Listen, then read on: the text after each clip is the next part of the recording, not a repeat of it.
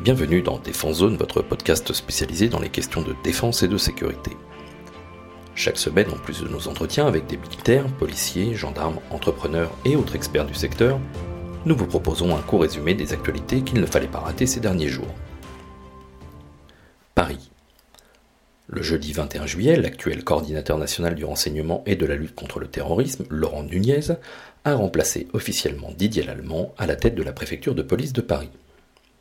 D'abord titulaire d'un DESS en gestion des collectivités locales, ce fils de pied noir, né en 1964 à Bourges, intègre le service économique du Conseil général du Cher avant de devenir inspecteur des impôts.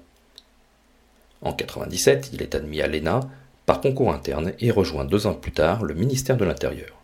Il entame ensuite une longue carrière préfectorale qui le mènera jusqu'au poste de préfet de police des Bouches-du-Rhône de 2015 à 2017. Il occupera ensuite pendant 15 mois le poste de directeur général de la sécurité intérieure, la DGSI, avant d'être nommé secrétaire d'État auprès du ministre de l'Intérieur Christophe Castaner, dont on le dit très proche.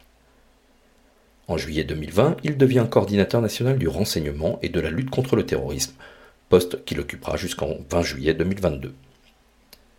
Laurent Nunez connaît bien la préfecture de police de Paris, puisqu'il en fut le directeur de cabinet de 2012 à 2015, sous les ordres de Bernard Boucault.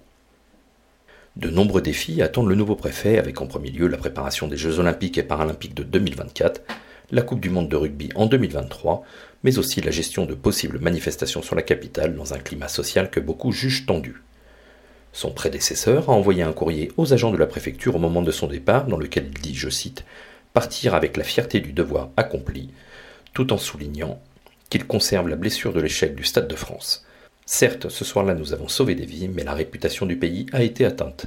Que le drapeau tricolore ait été sali est pour moi une douleur et une responsabilité que je dois assumer. Fin de citation.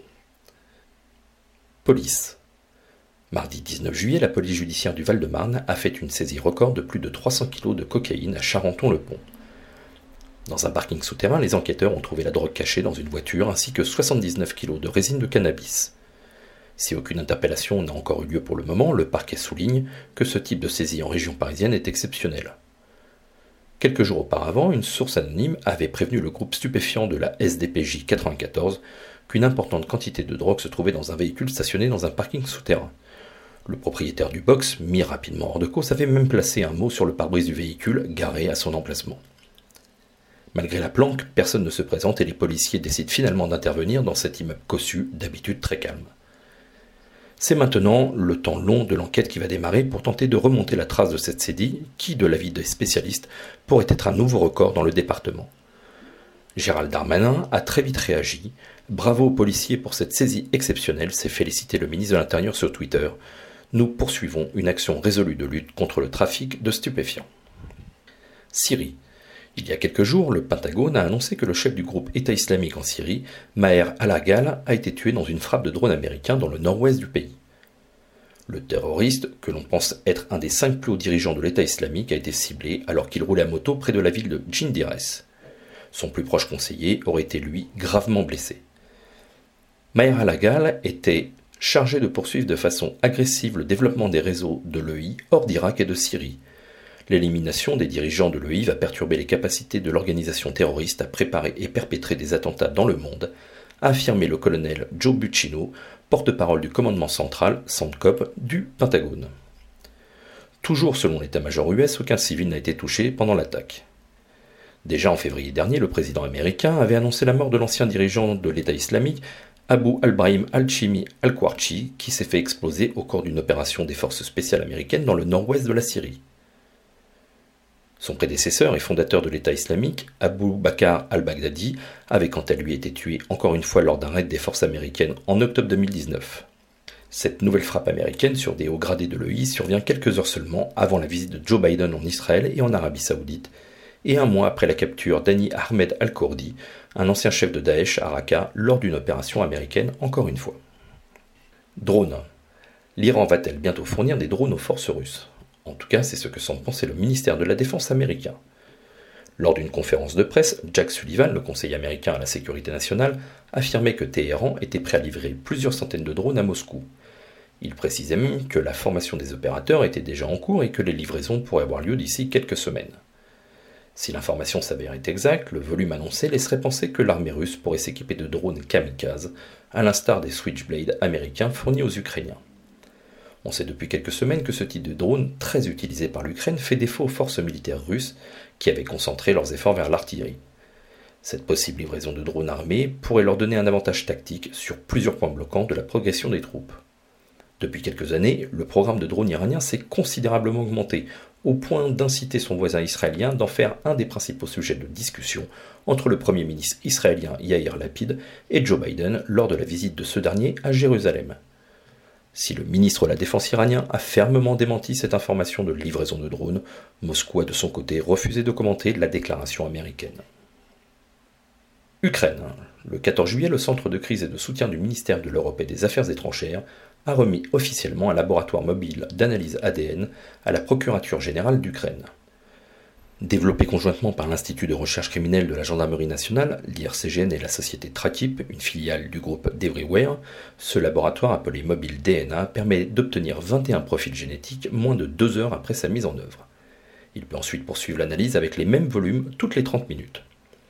Ce don du mobile DNA par Trakip fait suite à la mission des spécialistes de l'IRCGN et de deux médecins légistes en avril dernier près de Kiev, qui étaient intervenus avec ce type de matériel pour identifier de possibles victimes de crimes de guerre par les forces russes.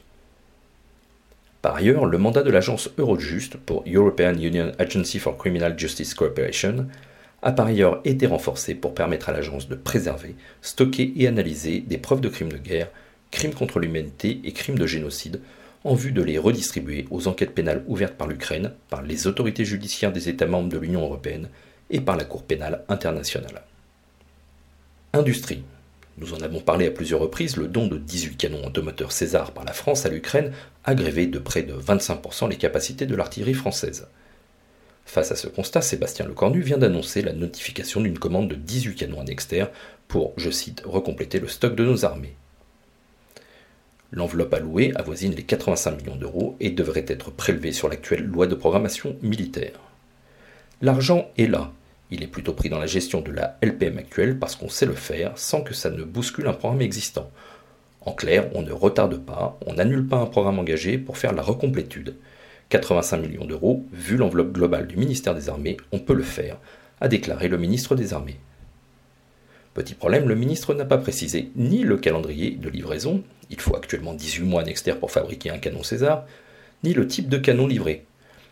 En effet, dans le cadre de son nouveau plan d'équipement, les artilleurs français devaient disposer de 109 canons, dont une partie ou la totalité au nouveau standard 6.6 MK2. Ce nouveau modèle est actuellement en cours de développement par l'industriel français, avec des livraisons initialement prévues pour 2026. Voilà pour l'essentiel de l'actualité cette semaine. Pour en savoir davantage sur cet univers et pour découvrir tous nos articles et reportages, rendez-vous sur notre site internet défensezone.com. Pour plus de brefs, d'articles de fond et de photos, nous éditons également tous les trois mois un magazine papier que vous pouvez recevoir en étant abonné à notre espace premium. Il vous permettra aussi d'avoir accès à des contenus exclusifs sur nos différents supports. Vous trouverez tous les liens nécessaires dans la description de cet épisode. En attendant, nous vous souhaitons une bonne journée et nous vous donnons rendez-vous la semaine prochaine pour un nouveau résumé de l'actualité des forces de défense et de sécurité.